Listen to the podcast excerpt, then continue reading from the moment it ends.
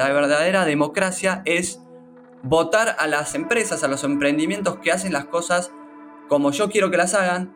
La democracia está ahí, en votar con la compra al productor, a la empresa que genera un producto que vaya con los valores, ¿no? Que cuide a las personas, que cuide el ambiente, que vaya con los valores de cada consumidor en particular.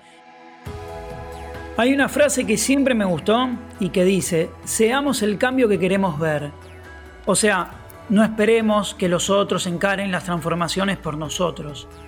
¿Qué puede ser mejor que comprometernos a fondo con los cambios que buscamos? Porque el impacto en definitiva no es de la empresa que genera un producto, sino es del consumidor que compra ese producto.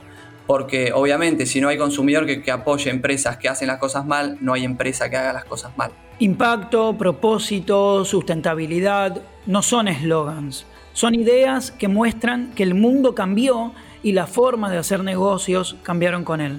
Esta es una compañía muy joven que ya nació con un propósito, entonces que tiene en su gen realmente, en su ADN del negocio, mucho del, del impacto ambiental incorporado, del impacto social las personas y las empresas necesitamos una fuerza interna, una misión que nos mueva a transformar el mundo en que vivimos. La pregunta es, ¿cómo vamos hacia el futuro que queremos? Es difícil, pero bueno, empezar aunque sea tomar conciencia y, y, a familiarizarnos con este término y ver qué se puede hacer. Quizás no se puede hacer tanto ahora ya, pero bueno, a ver, todo empieza por, por, una persona que se cuestiona algo y, empieza a, a, explorar diferentes alternativas. Si nunca nos cuestionamos, nunca vamos a avanzar.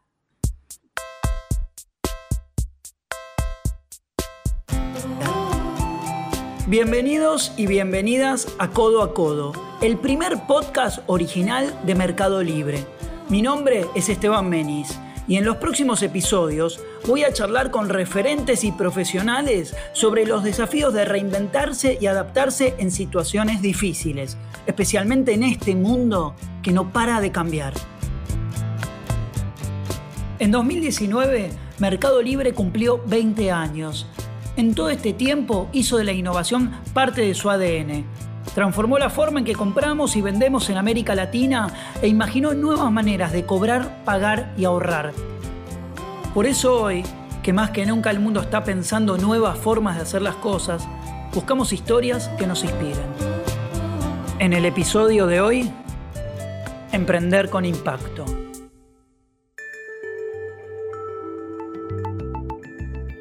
Todos tenemos la posibilidad de curar el mundo porque hay productos que hagan el bien y están en las góndolas. Entonces, el poder está ahí. Entonces, ¿no? Épicos le dice a las personas, básicamente, incomodate. ¿Querés cuidar el mundo? Incomodate. Busca cosas que hagan el bien y asumí esa responsabilidad porque necesitamos que todas las personas sean responsables, ¿no? El que nos llama a incomodarnos es Tobias Merlo, un emprendedor al que a mí me dan ganas de escuchar durante horas. Tobías creció en una zona de chacras cerca de Buenos Aires, rodeado de naturaleza. A los 14 años recorrió la Patagonia Argentina con su hermano y una mochila, y todo lo que vio en ese viaje lo impulsó a hacer lo que hace hoy, que es dedicarle su vida a pensar proyectos sustentables que impacten de verdad en el futuro de nuestro planeta. Tobías, el proyecto de Épicos eh, que, ganó el Emprender con Impacto, que es un programa de formación y aceleración online regional para emprendedores con impacto económico, social y ambiental que organiza siempre Maima y Mercado Libre. Eh, yo vi un video que es alucinante, donde cuentan un poco el comienzo. ¿Qué me podrías, en tres líneas, porque yo lo sé, pero quiero que lo conozcan los demás, contar sobre Épicos? Épicos es un, es un emprendimiento de cuatro primos, yo y tres primos más en el cual un día dijimos, che, tenemos que transformar el modelo de producción de alimentos en el campo de Argentina y también tenemos que transformar la manera en la cual consumimos alimentos como sociedad, ¿no? Las dos cosas juntas, o sea, una punta y la otra de la cadena, el producir y el consumir. Nosotros vemos que estamos consumiendo mal, estamos invirtiendo poco en alimentos buenos, estamos comiendo mucho carbohidrato, mucho azúcar que no nos hace bien, eso en una punta de la cadena. En la otra punta de la cadena estamos produciendo con mucho agroquímico, estamos contaminando las aguas, estamos erosionando los suelos, no estamos cuidando a la gente que produce. Entonces, en las dos puntas de la cadena, en la producción y en el consumo, estamos lastimando, ¿no? No estamos cuidando ni a las personas ni al ambiente. Entonces, nosotros dijimos, che, tenemos que cambiar eso. Fue así como un, un sueño a gran escala. Estamos hablando de transformar un modelo que tiene muchos años y que tiene una escala muy grande. Entonces lo que hacemos es proponemos a los dueños de los campos que transformen algunas hectáreas o todo el campo a la agroecología. Nosotros les enseñamos a cultivar sin químicos y después ponemos en las góndolas un producto que cuide. Nuestro eslogan es que las personas puedan cuidar el mundo desde sus compras, ¿no? Entonces, ponemos en la góndola un producto que cuide, entonces la persona que va a comprar sabe que está cuidando simplemente con su compra. Me parece que eso es lo que tenemos que empezar a lograr los que ponemos productos en las góndolas, ¿no? Entonces, ¿qué hace Épicos? Épicos te invita a hacer eso. Épicos te dice, che, ¿te encantaría cuidar el mundo? Pero laburás en una empresa, no tenés tiempo tal vez para dedicarte a un voluntariado en una ONG o a trabajar en una ONG, ni siquiera te interesa porque te encanta tu trabajo en la empresa, mantener el trabajo en la empresa, seguir invirtiendo tu tiempo en eso que está bueno, el mundo necesita también personas que dediquen su tiempo a cosas que no sea cuidar al mundo, pero querés cuidar al mundo, empezá a comprar bien y punto. Ya está. Siempre derivamos en el otro la responsabilidad, la macro responsabilidad de cuidar lo esencial. Es, ah, no, bueno, yo vivo, yo hago mi vida, yo me corto por acá, yo voy a mi laburo, yo me voy a tomar una birra y que el otro tenga que cuidar. Es como si nosotros fuésemos invitados de lujo a un planeta y no viésemos esa equidad, ¿no? E, eso me parece como un insight, por un lado, fuertísimo. Así que es tan claro como lo que acabas de decir. Es tan claro y tan difícil, porque la realidad es que, a ver, yo siempre, siempre pienso, para cuidar, primero me tengo, me tengo que cuidar a mí mismo, ¿no? No puedo yo, si no me cuido a mí mismo, de repente querer cuidar el mundo, es como no tiene ninguna lógica. Y es tan difícil cuidarse a uno mismo, y hay tan pocas personas que lo hacen, que, que entonces no, nos quedamos atrancados en el primer paso, ¿no? Yo creo que eh, la secuencia es cuidarse a uno mismo, después cuidar a las otras personas y después cuidar al ambiente y al planeta. Pero tenemos que arrancar por cuidarnos a uno mismo, ¿no? Porque si no, nos quedamos, no podemos pasar a cuidar el planeta sin cuidarnos a, uno mismo porque no es, no es algo orgánico, no va a fluir, me parece a mí. Entonces, creo que también ahí hay, hay como una traba social que no nos permite evolucionar como sociedad y llegar a la sociedad que buscamos todos los que, los que tenemos este tipo de emprendimientos, que es una sociedad que, sea totalmente armónica con la vida, ¿no? Que no, que no destroce la vida mientras producimos, mientras generamos dinero, que no destroce a otras personas. Digamos, eso es lo que buscamos. No es un emprendimiento, somos muchos emprendimientos que nos unimos para un cambio. Somos muchos, somos una red de emprendedores unidos para transformar la realidad. Ahora, cuando vamos a pasar algo en limpio, eh, ¿no? En criollo, como lo, como lo leí yo. Ustedes lo que hacen, estos cuatro primos de mentes que son unos genios, lo que hacen es, van a un campo y le dicen, che, vos tenés, no sé, 30 hectáreas, préstame cuatro, yo te voy a dar eh, las semillas, así vos destinás algunas hectáreas a la producción e-, agroecológica, sin eh, sin toxinas, le das el know-how, acompañas el desarrollo de cultivo y luego le compran a este productor asociado toda la cosecha para mandarla a industrializar. Acá hay que destacar que el dueño del campo puede tener grandes chances de triplicar su margen de ganancia y a la vez que cuida el suelo, el agua y las personas. O sea que cierra todo, es todo bueno. La verdad que sí, la verdad que, la verdad que es una buena manera de decirlo. Sí, encontramos un modelo de negocio que eh, es, es muy bueno para todos los que forman parte y es así como vos decís. A nosotros nos llama una persona que tiene un campo, le decimos, che, ¿querés destinar X hectáreas hacia la agroecología? Sí, bueno, te damos la semilla, te enseñamos a hacer cultivos libres de químicos porque es difícil, entonces te acompañamos en todo el proceso productivo. Una vez que cosechamos, nosotros no te compramos la cosecha, porque eso sería un compra y venta, ¿no? Que nosotros no queremos ser un, un eslabón en la cadena. Entonces, nosotros asociamos al productor y en vez de comprarle la cosecha, la tomamos y ahí la llevamos a industrializar. La transformamos en harina, en premezclas, en galletitas, etc. Y todavía no le pagamos nada al productor. ¿eh? Después, una vez que lo transformamos en eso, lo vendemos en dietéticas con un altísimo valor agregado y una vez que está vendido, ahí sí distribuimos entre nosotros y el productor. Y ahí es cuando el productor puede triplicar el margen, porque ¿qué está haciendo? Él está vendiendo una galletita en una dietética, ¿sí? Que salió de su campo, en vez de exportar un commodity a China. Entonces es todo un nuevo modelo que se basa en el valor agregado. Este dueño de campo, como decís Esteban, de repente pasó a cuidar su suelo, ¿sí? hacerlo más sostenible en el tiempo, que su propio campo no se degrade. Después le dio trabajo a más personas, puso en la góndola un alimento que cuida y además ganó más plata. No, es, es alucinante, es alucinante y aparte lo que estás haciendo es esto del famoso triple impacto, digamos, eh, ambiental, social, económico. Lo que estás haciendo es generar más puestos de trabajo porque pones más personas por hectáreas a trabajarlo, digamos. Exactamente. Entonces la economía regional, la gente que está alrededor del campo, los pueblos, eso se reactiva. Totalmente, ese es un punto muy importante y es uno de los principales focos de, de Épicos, ¿no? qué, qué, es lo que buscamos transformar ahí? Hoy en día la mayoría del campo, ¿qué hace? Siembra, cosecha y exporta. Entonces el trabajo del valor agregado se dará en Europa o se da en China y ahí se generan, se generan los puestos laborales con las semillas salidas de Argentina.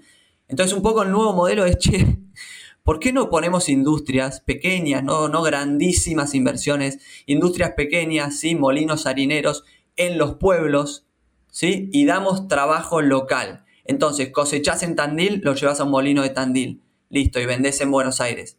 ¿no? E, eso genera pero muchísimos puestos de trabajo. Algo que me llevó a la, emoción ayer, porque cuando uno ve algo con este impacto, vos tenés otro proyecto eh, con otra gente, por supuesto, que se llama Reforestar, que, digamos, entre otras cosas, lo que hacen es básicamente eh, salir a partir de un viaje germinal que tuvieron donde fueron a la Patagonia durante tres meses a recorrer las problemáticas ambientales y los incendios forestales a decir, bueno, ¿qué podemos hacer con todo esto? ¿no? Entonces van y plantan árboles y tienen millones de actividades, ¿no? Sí, Reforestar es, es así como vos decís, nació de un viaje de investigación que hice con mi hermano y un amigo, que fuimos a la Patagonia a ver qué problemas había para después solucionarlo, así, así fue. Fuimos y vimos incendios forestales por todos lados, se, está, se están quemando los bosques, en el norte están talando los bosques por todos lados. Entonces fue, che, tenemos que solucionar el problema de los bosques, ¿cómo hacemos? Bueno, no sé, no tenemos ni plata ni, ni personas, digamos, para plantar árboles. Bueno, listo, armamos Reforestar, que lo que hace es invita a empresas a poner plata para financiar lo que son las plantaciones de árboles. Y después nosotros invitamos a voluntarios para que vengan con nosotros y planten esos árboles que los pagan las empresas. Entonces ese es, ese es, otro modelo, ¿no? Totalmente diferente al de Épicos, pero es, son empresas poniendo plata y personas poniendo su, su voluntad y sus ganas de servir a algo, que es, en este caso es el bosque, y que ellos plantan los árboles. ¿Cómo incorporar una mirada sustentable, real a los negocios? Me parece que es imposible querer tener un negocio que sea sostenible en el tiempo y respetuoso con la vida cuando uno no tiene una vida que sea sostenible en el tiempo y respetuoso con la vida de uno mismo y la vida de los demás. Entonces me parece que primero es transformar a la gente que maneja los negocios. ¿No? Que es esto, es muy simple. Ponete al servicio, cuídate a vos, cuida al otro, cuida al planeta. Entonces, una vez que, genere, que generemos personas, ¿sí? Con esa mirada, que yo le digo visión ecosistémica, que tengan una visión de que son parte de algo más grande, y no hablo de algo espiritual, hablo de algo material, ¿no? Nosotros estamos en relación todo el tiempo con, con distintos sistemas. Cuando entendamos, entendamos eso como personas, vamos a entender que nuestros negocios también se relacionan con recursos naturales, con personas, con consumidores, con productores, con el dinero. Entonces, una vez que queramos que todas esas relaciones sean sostenibles en el tiempo y cuiden a todas las relaciones, vamos a generar em, negocios sostenibles. Antes de empezar a trabajar en Mercado Libre como gerente del área de sustentabilidad, Guadalupe Marín trabajó 20 años en agencias de comunicaciones con otras grandes empresas. De a poco se fue formando en sustentabilidad y en Mercado Libre encontró el ecosistema ideal para impulsar negocios con propósito desde una compañía que además trabaja para lograr un impacto positivo en el planeta. Guadalupe, es impresionante la cantidad de trabajo que tenés una medida, por lo menos en mi caso, que va avanzando sobre Mercado Libre y la compañía, al tener una perspectiva más general, el big picture, va entendiendo la, cantidad de áreas que hay y, tu trabajo es como de una mega responsabilidad. Sí, la verdad es que me siento una privilegiada, no solo por poder trabajar de lo que me gusta y de lo que amo, sobre todo por poder hacerlo en una compañía como Meli, que tiene un ADN transformador y que además tiene esta particularidad de ser una empresa que se mueve muy rápido. Ahí el desafío es enorme y de mucha responsabilidad, como bien dijiste, pero lo bueno es que no estoy sola, Meli es un equipo y eso de verdad en el día a día hace toda la diferencia a la hora de enfrentar todos los desafíos que tenemos. Para mí lo interesante es verlo como un camino. Sabemos que llegar no se llega nunca y que igual que en la sustentabilidad, todo es mejora continua, beta continua de lo que hacemos y sobre todo de cómo lo hacemos. Ah, viste, uno a veces no tiene la dimensión de lo que una compañía tiene como, como obligación o como, o, como, como filosofía, en este caso en Mercado Libre. Pero al ahondar eh, en, en, tu caso y en tu trabajo, claro, vamos a decirlo en criollo, ¿no? Yo arranco por ahí, después quizás te lo pongo más formal, pero vos para generar una economía sustentable de triple impacto, digo, donde esté eh, em, eh, vinculado lo económico, lo social, la inclusión, el medio ambiente, vos, o sea, vos no solo tenés que como compañía tratar de vender cualquier cosa, sino poder generar un ecosistema que acerque al consumidor a eso y a la vez reeducar para los dos lados, tanto al consumidor como al proveedor de este, de, este producto sustentable, digamos. Sí, la verdad es que hoy hablar de economía de triple impacto, hablar de, cómo mejorar el ecosistema de un negocio para que su impacto sea más positivo, tiene que ver con esto, ¿no? Con, con una complejidad de mirar el 360 de todo lo que hacemos. En este caso, y puntualmente hablabas del consumo y del consumidor, por suerte en Meli trabajamos desde el beta continuo, desde el ADN de, de estar todo el tiempo mirando los cambios y la transformación para poder adaptarnos. Y bueno, parte, por ejemplo, de la agenda del consumo sustentable eh, tiene que ver con nuestro negocio. Y sabemos que es una agenda compleja. ¿Por qué? Porque nos está hablando de cómo producimos y de cómo consumimos, que es uno de los grandes temas que tenemos hoy. Y la verdad es que cómo producimos y cómo consumimos es algo que se creó a lo largo de muchísimos años y que va a ser muy difícil cambiar en el corto plazo. Pero es un desafío que desde Meli agarramos, tomamos y, por ejemplo, lanzamos iniciativas como Eco Friday, que se convirtieron después en la vertical sustentable, donde no solo estamos buscando acercar la mejor oferta sustentable al consumidor, donde no solo buscamos hablarle al consumidor desde las opciones para encontrar mejores productos, sino también y sobre todo estamos buscando impulsar y darle visibilidad a toda esa nueva generación de emprendedores hoy están buscando generar negocios desde un impacto eh, social positivo y de un impacto ambiental. Entonces, realmente creemos que desde nuestra agenda o desde nuestro negocio podemos también generar cambios en esa agenda que es la del consumo. Entiendo que uno de los objetivos es reducir lo más posible las huellas ambientales de las compañías. ¿Cómo llevan ustedes adelante esos compromisos? Bueno, sí, la agenda ambiental es una de las agendas más relevantes y también más complejas a nivel mundial. Digo compleja porque el nivel de transformación que necesita el mundo, solo para bajar el nivel de emisiones, es muy grande. Desde Mercado Libre trabajamos todos los años midiendo nuestra huella y eso nos permite identificar los impactos y diseñar soluciones para reducirlos.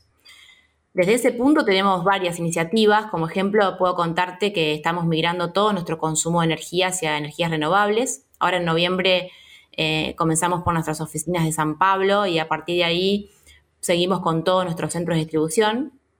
Además estamos incorporando movilidad eléctrica en aquellos países que están un poco más avanzados, por ejemplo Brasil o México, y desde este punto de vista estamos evaluando distintas opciones y caminos para ayudar a impulsar la movilidad eléctrica en Latinoamérica. Para nosotros es un camino importante el de la movilidad para poder generar grandes cambios y sabemos que todavía tenemos muchas fases por transitar, no solo nosotros, la industria en general, y queremos estar ahí acompañando. Pero también entendemos que establecer un diálogo con el consumidor desde nuestra plataforma para buscar generar un mayor impacto desde el consumo es importante. Por eso, como charlábamos hace un rato, la iniciativa de la vertical sustentable y de Eco Friday, que busca no solo incentivar un consumo de menor impacto ambiental, sino también y sobre todo lo que buscamos es empujar a aquellos emprendedores que hoy buscan generar cambios desde cómo se produce y se consume. Y también, por ejemplo, trabajamos con, nuestros proveedores, con nuestra cadena de valor, ayudándolos a medir sus impactos para que también puedan trabajar en una reducción. La tarea es súper compleja, no es solo medir y reducir en un segmento, sino poder mirar todo el ecosistema del negocio y entender a dónde reducimos, a dónde incentivamos, a dónde promovemos cambios.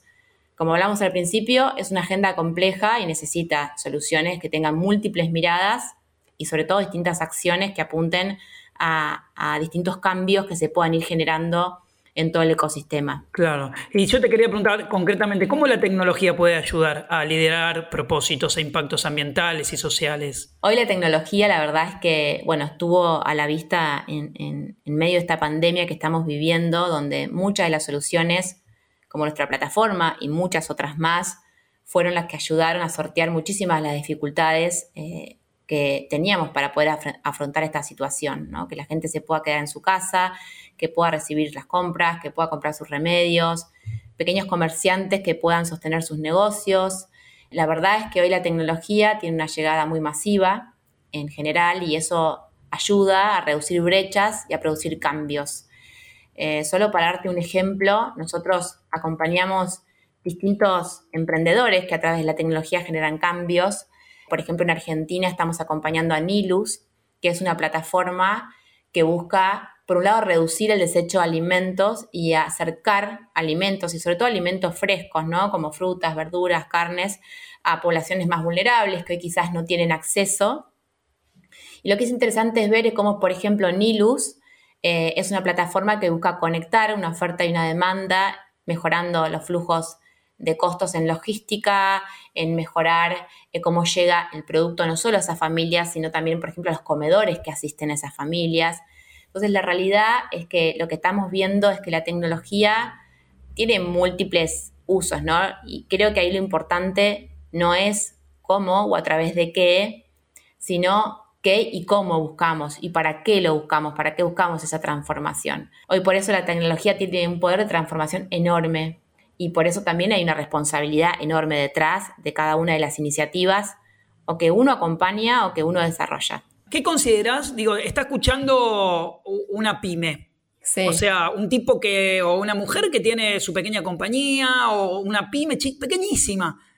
¿Cómo puede empezar a cambiar algo? ¿Qué, cortito, en una línea, eh, algo que diga, esto lo puedo hacer, porque si no, como decís vos, lo sustentable parece una palabra gigante, ¿viste? Lo primero es tener un buen diagnóstico. Nosotros siempre pasamos el formulario de Sistema B, que es muy sencillo, que te da una foto de todos aquellos puntos en los que podrías mejorar y cuando tenés esos puntos vas eligiendo lo que vas pudiendo, ¿sí? Es mi cadena de valor, a quién estoy contratando.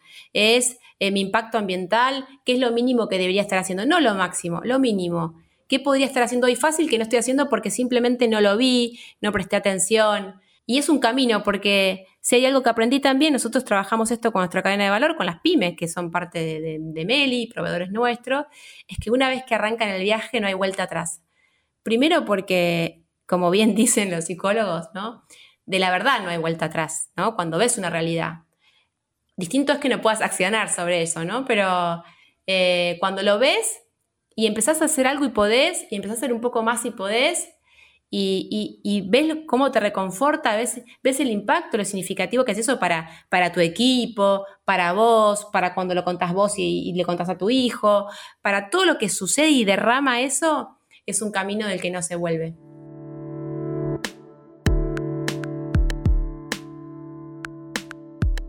Yo siempre supe que me quería dedicar a la música, al arte, digamos. Yo me quería ir a la cumbre, a Hollywood. y triunfar allá. Y crecí con esa idea fija en la cabeza y de hecho lo hice. Me fui a Los Ángeles, firmé contrato con una discográfica independiente allá, estuve unos meses, grabé canciones, videoclips y todo hasta que me di cuenta de que ese universo era un montón de cosas que yo creía y un montón de otras cosas que no sabía que existían y me volví para acá. ¿Qué tiene que ver ser cantante en Hollywood con la sustentabilidad y el cuidado del ambiente? Uno podría pensar que nada, hasta que conoce a Connie Isla. Connie tiene muchos, muchos miles de seguidores en Instagram, pero definirla solo como influencer sería de mínima injusto, porque Connie es tantas cosas a la vez, cantante, activista ambiental, vegana, emprendedora. ¿Cómo pasamos de una persona que está en ese universo bastante vacío por momentos del canje y del chiquitaje, de qué sé yo, a una persona que dice hoy, eh, no, la verdad que tu marca no se alinea con lo que es mi activismo social, ambiental eh, y vegano, por lo cual eh, no me interesa, o en todo caso, si te interesa, lo usás para acciones reales, digamos. Eso me parece como fabuloso. Sí, bueno, mira, yo la realidad es que siempre de chiquita, a, ver, a, la par de que quería dedicarme a la música, a la actuación, al arte y demás, siempre supe que quería ayudar. Obviamente que mi concepto de ayuda y solidaridad y empatía se fue agrandando con el tiempo y también ayornando a las problemáticas contemporáneas que tenemos hoy en día. Yo a los, también cuando volví de Los Ángeles arranqué un proyecto solidario que se llamaba Músicos del Alma, que íbamos a hospitales a cantar con voluntarios. Yo tenía, no sé, 20.000 seguidores, no tenía un mango y no tenía estructura ni nadie que me ayude. Y dije, bueno, tengo la música, tengo seguidores, vamos a hacer algo que una estas dos cosas. Mi vieja que me acompaña siempre en todo, me acompañó a los hospitales a pedir las autorizaciones, qué sé yo. Y bueno, así nació Músicos del Alma, que fue mi primer proyecto así solidario, que, a ver, grande, ponele, pero sí, hicimos Días del Niño, conseguimos marcas que nos acompañaron, estuvo divino, Navidades, todo. Y así fue como empezó toda esta parte solidaria. Después, eh, obviamente, no, yo no estaba conectada para nada ni con el veganismo, ni con la sustentabilidad, ni con el feminismo, ni con el capacitismo, el racismo, todos los tipos de discriminación, lamentablemente, que, que bueno, con los que convivimos hoy en día. Pero yo siempre digo lo mismo, yo cuando me hice vegana eh, pasé por lo que yo llamo un despertar.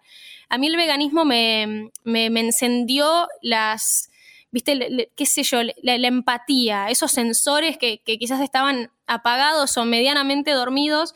Eh, y a mí el veganismo me dio perspectiva, no solo para con lo que es la ética animal y todo lo que involucra el consumo de animales, que no solo está relacionado a la ética animal, sino también a lo ambiental, a la salud, eh, a lo humano y demás, sino que también empecé a cuestionarme quién hizo mi ropa y esta botella de plástico, ¿cuánto va a tardar en desaparecer de este planeta? Eh, ¿Y por qué las mujeres eh, no, no, no, cobramos lo mismo que los hombres? Empecé a, a tener, ya te digo, perspectiva Em, con respecto a otros problemas eh, a los que nos enfrentamos. ¿Y eso, y, eso, y, eso, ¿Y eso cómo fue llegando a vos? O sea, ¿cómo, que, si hoy pudieses decir, estos fueron los faros que, me iluminaron circunstancialmente o no en un momento, ¿qué fueron? ¿Amigos? No, ¿Amigas? Eh, Fue, el, veganismo, te juro, ¿eh? Y mira que hay mucha gente vegana que te va, te va a decir si les preguntas que les pasó lo mismo.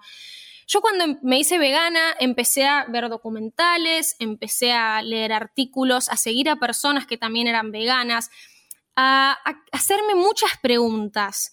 Y fue como si hubiese abierto una canilla que nunca más se pudo cerrar. Entonces, toda esa, esa necesidad, esa casi adicción, porque te juro que en un momento se vuelve adictivo y es bastante em, duro, porque te chocas con un montón de realidades que desconocemos por completo y que son muy incómodas. Es decir, che, yo no quiero seguir contribuyendo a esto. Bueno, entonces tengo que cambiar mis hábitos. Vos sabés que ayer, eh, perdón que te interrumpa, pero me estaba, por ejemplo, me, iba a ir a duchar y digo, ah, no, pero pará si Connie justo habló del eh, shampoo sólido, la crema de enjuague sólida, eh, la pasta de dientes de aceite de coco, que es el mejor antibacterial, y empecé, a mirar todo alrededor y como vos decís, esta Matrix, viste, se te empieza como a, como a iluminar. viste, sobre todo por, y también lo digo por mi hijo, yo tengo un hijo que va a cumplir ocho años, digo, bueno, a ver qué puede hacer él antes que yo. Claro,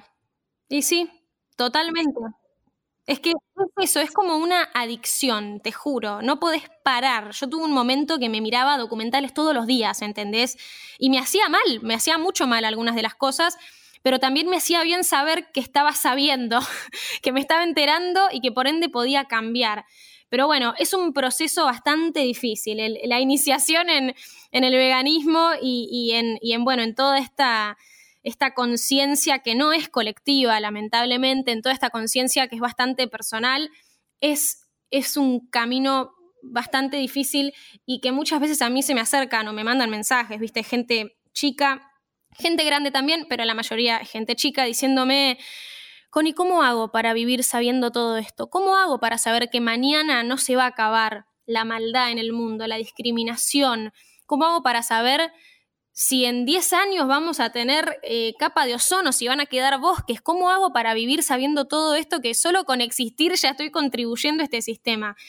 La verdad, no hay una respuesta concreta, es simplemente decir, bueno, esto es lo que nos tocó y nos toca hacernos cargo, lamentablemente nacimos en esta generación. Connie, además de esto que haces, sos emprendedora y tenés una marca de ropa que se llama Brote. Sí, tengo una marca es, eh, bueno, es vegana 100%. Es, ¿Qué quiere decir que es ropa? Porque capaz que alguien está escuchando y dice ropa vegana.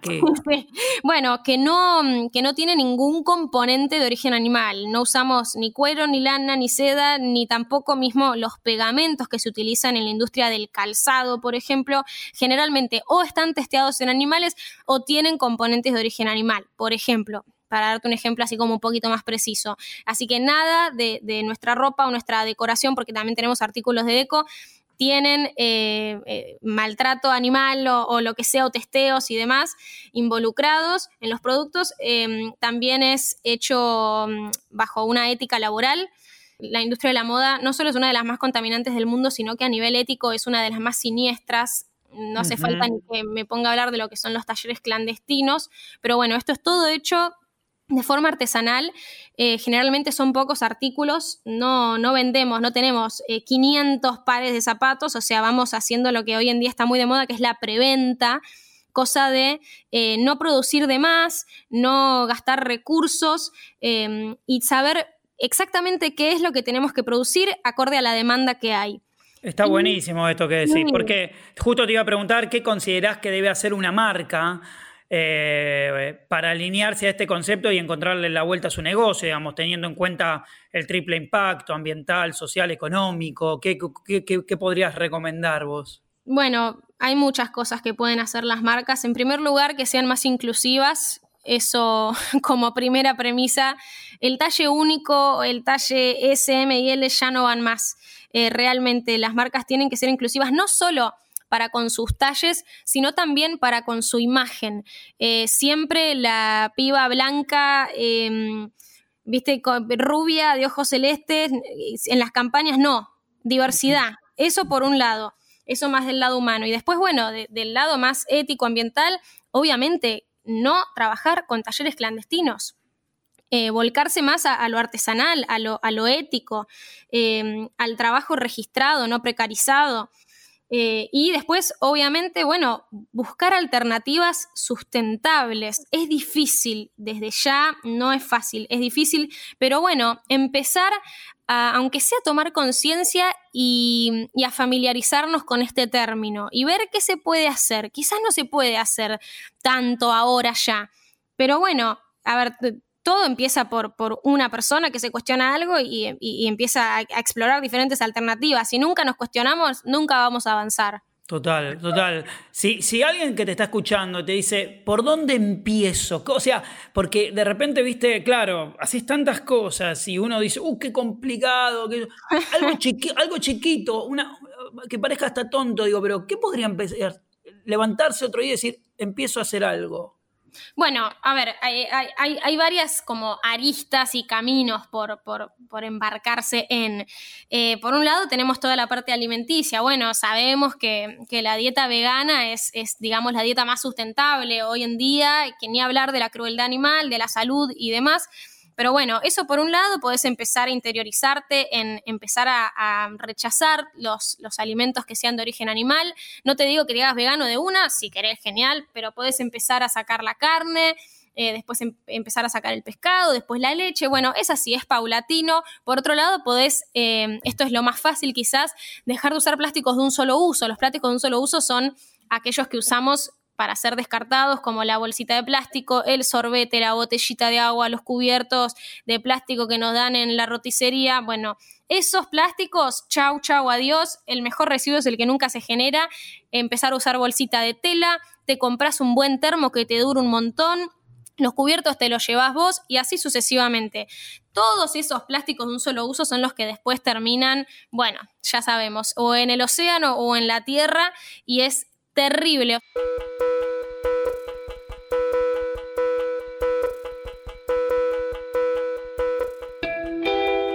Empezamos este episodio hablando del compromiso, de la importancia de acompañar nuestras ideas con acciones concretas si queremos construir un futuro distinto. ¿Cómo imaginan este futuro Guadalupe y Tobías? Ojalá sea un futuro más inclusivo en todos los aspectos de la palabra, Ojalá estemos más integrados como personas con nuestros entornos naturales. Al menos yo me despierto todos los días y voy a trabajar intentando cambiar esa realidad para crear ese futuro. Si seguimos así como sociedad, vamos hacia un iceberg, sí o sí, nos estamos por chocar frente a un iceberg. Lo lindo es que hay, mucha, hay muchas luces, digamos, que se ven, muchos, muchos, muchos productos que al consumirlos nos hacen agarrar el timón del barco y doblar y esquivar el iceberg, ¿no? Entonces la sociedad de consumo hoy en día tiene el poder para agarrar el barco y decir, che, no, no nos vamos a chocar contra el iceberg, vamos a doblar. Doblas. Entonces la sociedad de consumo tiene el poder para chocarnos contra el iceberg o para doblar y seguir camino mucho más tiempo. Sabemos la responsabilidad que tienen las empresas y los consumidores en el diseño de este nuevo futuro más sustentable. ¿Qué rol cumplen los influencers y los líderes de opinión en esta transformación? Yo siempre digo que para ser influencer no necesitas, justamente como dijiste vos, tener 500.000 seguidores, simplemente con hablar con las personas a las que tenés alrededor, familiares, amigos, compañeros de trabajo, lo que sea, ya estás influenciando. Es simplemente invitar a que las personas se cuestionen. No juzgar ningún proceso porque nadie es perfecto. Yo con mi carne, yo usé plástico un solo uso, los uso todavía a veces cuando no me queda otra. Entonces, siempre hacerlo desde un lugar copado de informar y de invitar a cambiar y a cuestionarse.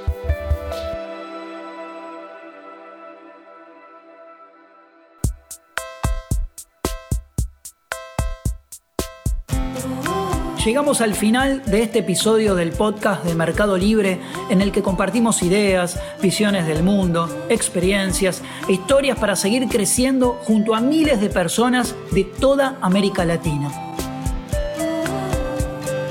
Codo a Codo es mucho más que un podcast, es un compromiso Mercado Libre dejó los apretones de mano de lado y se puso a trabajar codo a codo con las pequeñas y medianas empresas para seguir acompañándolas y potenciando su crecimiento.